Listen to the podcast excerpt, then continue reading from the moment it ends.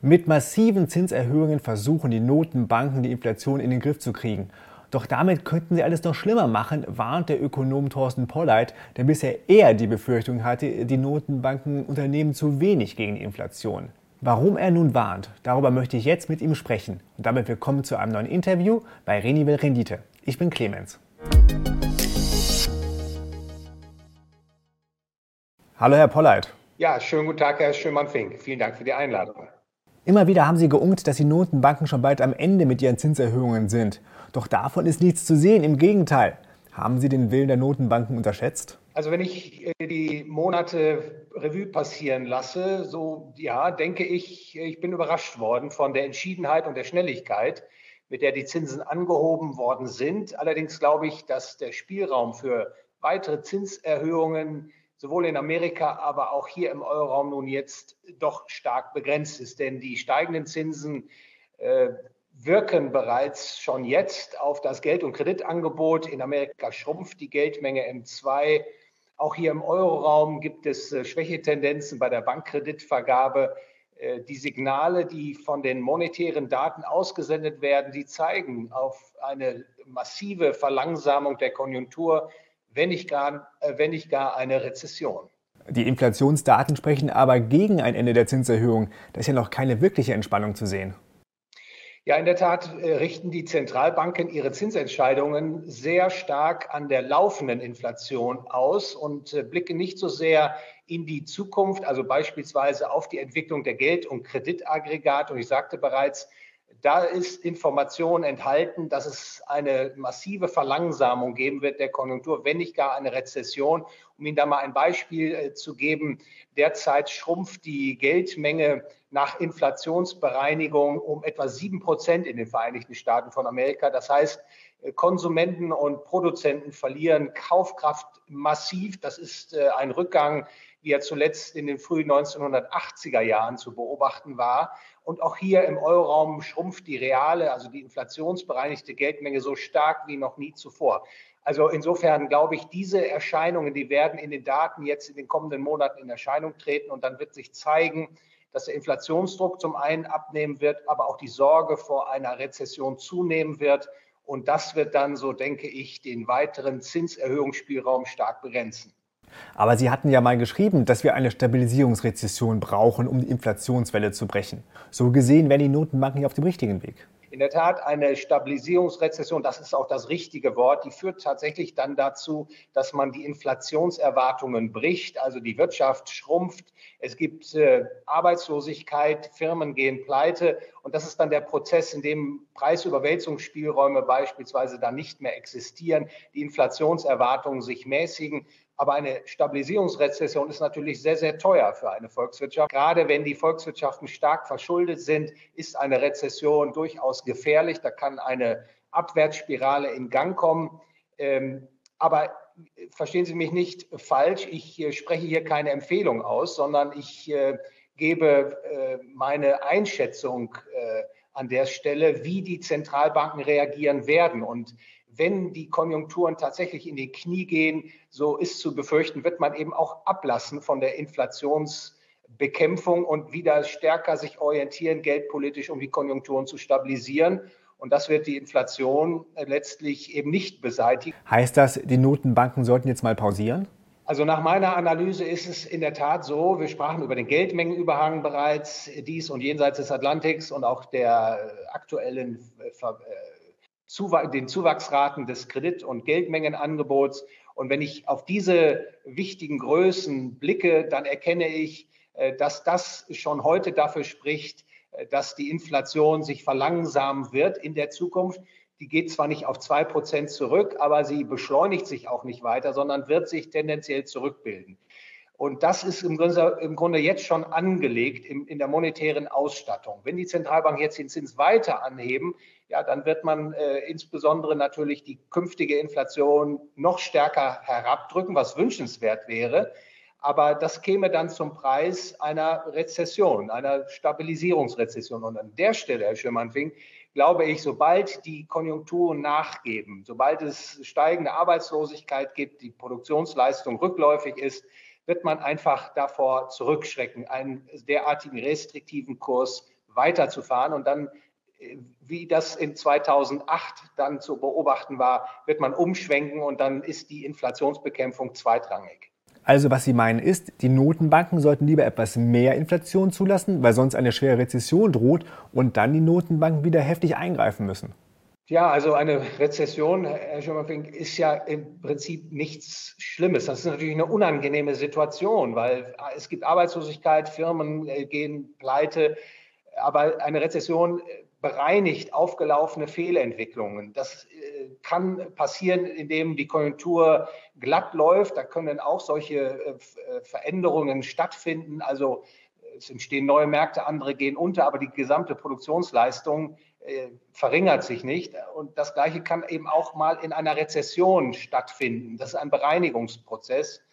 Das Problem an der Stelle ist die Verschuldung. Die Verschuldung in den entwickelten Volkswirtschaften, ich wies bereits darauf hin, ist mittlerweile so groß, äh, dass wahrscheinlich äh, äh, die Politiker denken, die Regierenden, aber auch die Regierten denken, dass man sich eine Rezession nicht mehr leisten kann, dass die Kreditausfälle zu groß werden, die Schäden, die dadurch entstehen, zu groß werden. Und dann ist die Versuchung groß, gegenzusteuern. Also beispielsweise mit staatlichen Ausgabenprogrammen die Konjunkturen zu stützen oder eben die Zinsen zu senken oder die Geldmengen auszuweiten, um ähm, die offenen Rechnungen zu bezahlen. Und das ist dann eine Entwicklung, die letztlich auf eine immer stärkere Geldmengenausweitung hinausläuft und dann zur Inflation führt. Und am Ende stünden wir dann schlechter da, als wenn die Inflation noch eine Weile etwas erhöht gewesen wäre. Ähm, wenn die Konjunktur nachgibt und Schuldner ihren Schuldendienst nicht mehr leisten können, also nicht mehr ihre Zins- und Tilgungszahlungen erfüllen können, dann äh, gehen Banken dazu über, die Darlehensvergabe einzuschränken, dann versiegt der Zustrom von neuem Geld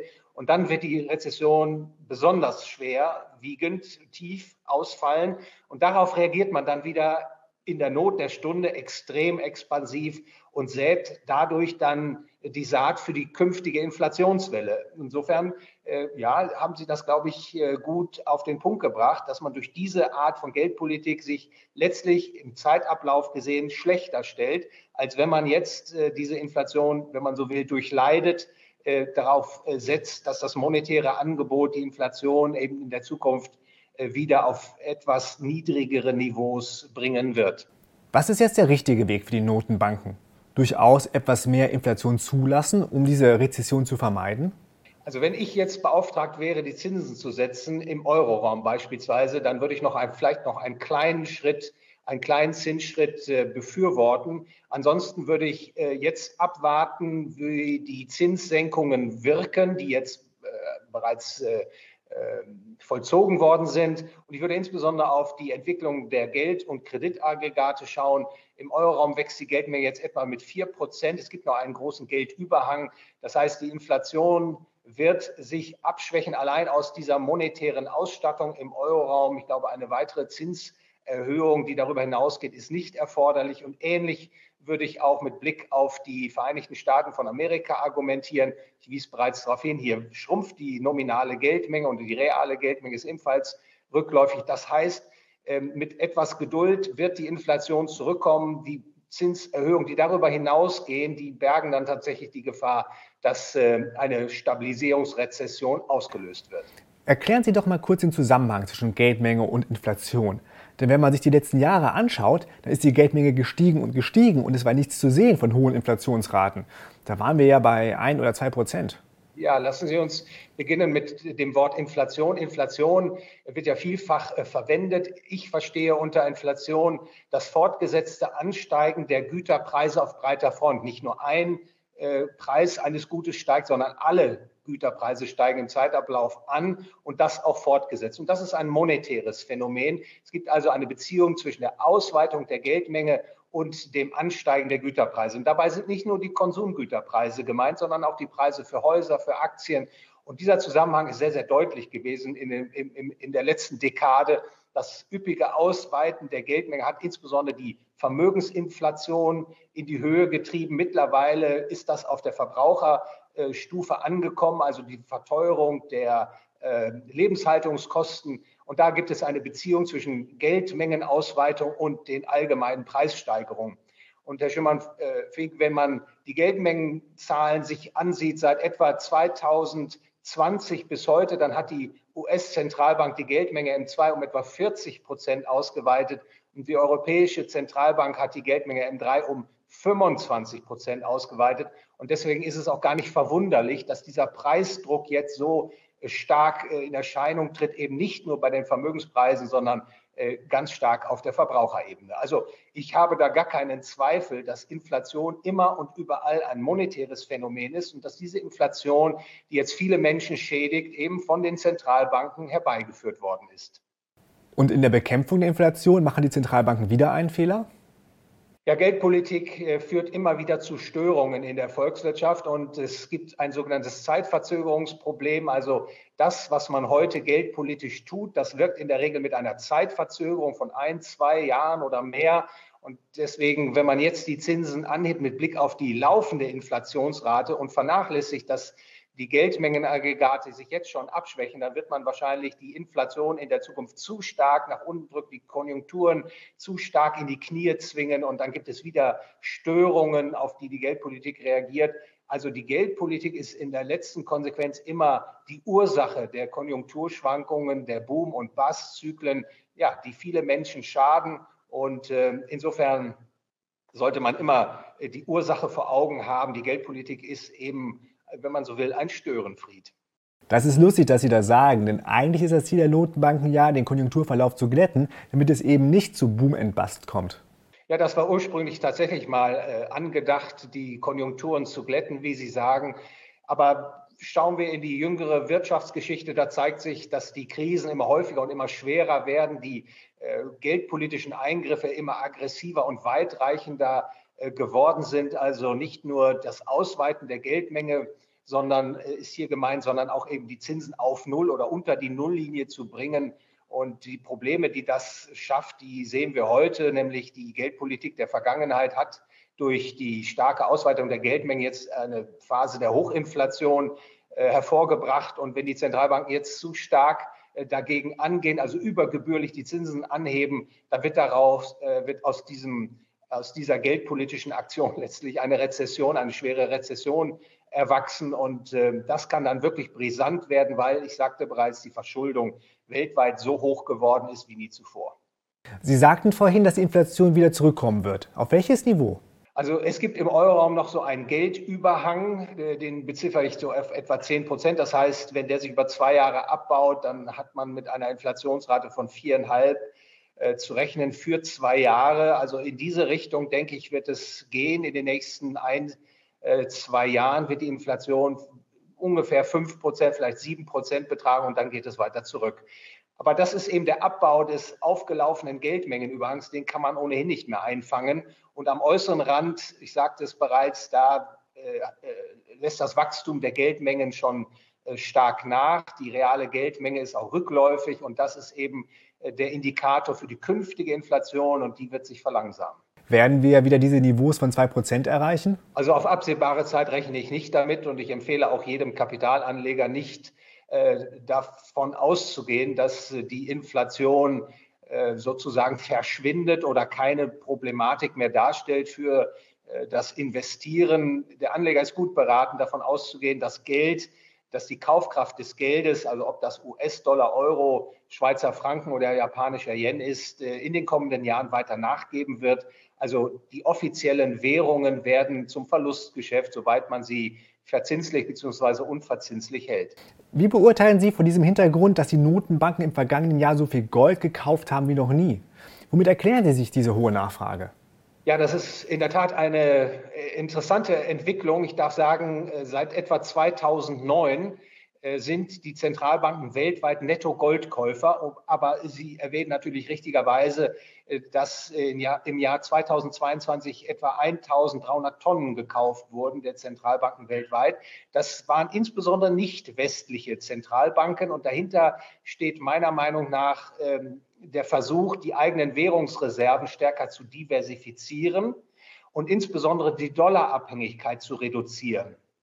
Also der Dollar spielt ja nach wie vor äh, die dominierende Rolle bei den Währungsreserven nicht westlicher Zentralbanken. Und ich glaube, ein Weckruf war für viele nicht westliche Zentralbanken das Einfrieren der russischen Währungsreserven Und jetzt ist man da ängstlich geworden. Man möchte also nicht äh, politisch abhängig sein vom Westen, insbesondere von den Vereinigten Staaten von Amerika in der Währungsfrage. Und ich glaube, das Gold ist eben eine Möglichkeit, die Währungsreserven zu diversifizieren, weg von den äh, westlichen Währungen hin zu äh, verlässlichem, gutem Geld. Und insofern, glaube ich, wird der Trend sich auch fortsetzen. Also nicht nur in 2022 ähm, hat die Goldnachfrage der Zentralbanken äh, der nicht westlichen Länder zugenommen, sondern das wird sich meiner Meinung nach auch in den kommenden Jahren fortsetzen. Glauben Sie, dass Gold wieder eine größere Rolle spielen könnte im Währungssystem, wenn die Zentralbanken so viel kaufen? Vielleicht als Teil eines Währungskorps? Also das weltweite Währungssystem ist natürlich im Umbruch. Äh, wir haben jetzt Dekaden hinter uns, wo der US-Dollar die Weltreservewährung war. Mittlerweile geopolitisch zeigen sich Bestrebungen, äh, diesen Dollar-Imperialismus äh, äh, zu beenden, ihn zurückzudrängen. Und dann stellt sich tatsächlich die Frage, was kann denn anstelle des US-Dollar als Weltgeld dienen? Und in die Währungsgeschichte gibt eine einfache Antwort. Das Gold hat ja schon mal diese Funktion inne gehabt. Mit dem letzten Viertel des 19. Jahrhunderts begann es, dass das Gold weltweit das äh, freiwillig, wenn man so will, gewählte Geld dargestellt hat. Und das ist ja erst in den frühen 1970er Jahren beendet worden. Dann hat man gewissermaßen umgestellt auf ungedeckte Papierwährungen. Äh, der Dollar ist die, die, äh, die dominante Währung in, im internationalen Fiat-Währungskonzert. Aber künftig, wenn man sich vom Dollar abkehren will, wie das viele Staaten der BRICS-Länder äh, vor Augen haben, planen, dann kann tatsächlich Gold äh, das Grundgeld der Menschheit wieder sein in der aktiven Verwendung, dass man also eben auf Gold abstellt. Es gibt auch Korblösungen, Sie sprachen äh, bereits davon. Äh, aber die reine Lösung wäre eben die Verwendung des Goldes als Grundgeld. Ähm, und das ist durchaus denkbar. Die äh, damit verbundenen Veränderungen im Währungssystem wären natürlich sehr, sehr weitreichend. Aber das Gold hat diese Möglichkeit, als Geld zu dienen. Und insofern ist es auch nach wie vor stark nachgefragt und erfüllt eben auch seine Gelddienste so gut wahrscheinlich wie das bisher noch kein anderes Medium, was als Geld verwendet worden ist, in der Währungshistorie getan hat. Herr Polleit, vielen Dank. Danke für das, für das Gespräch, Herr Schimmerfink.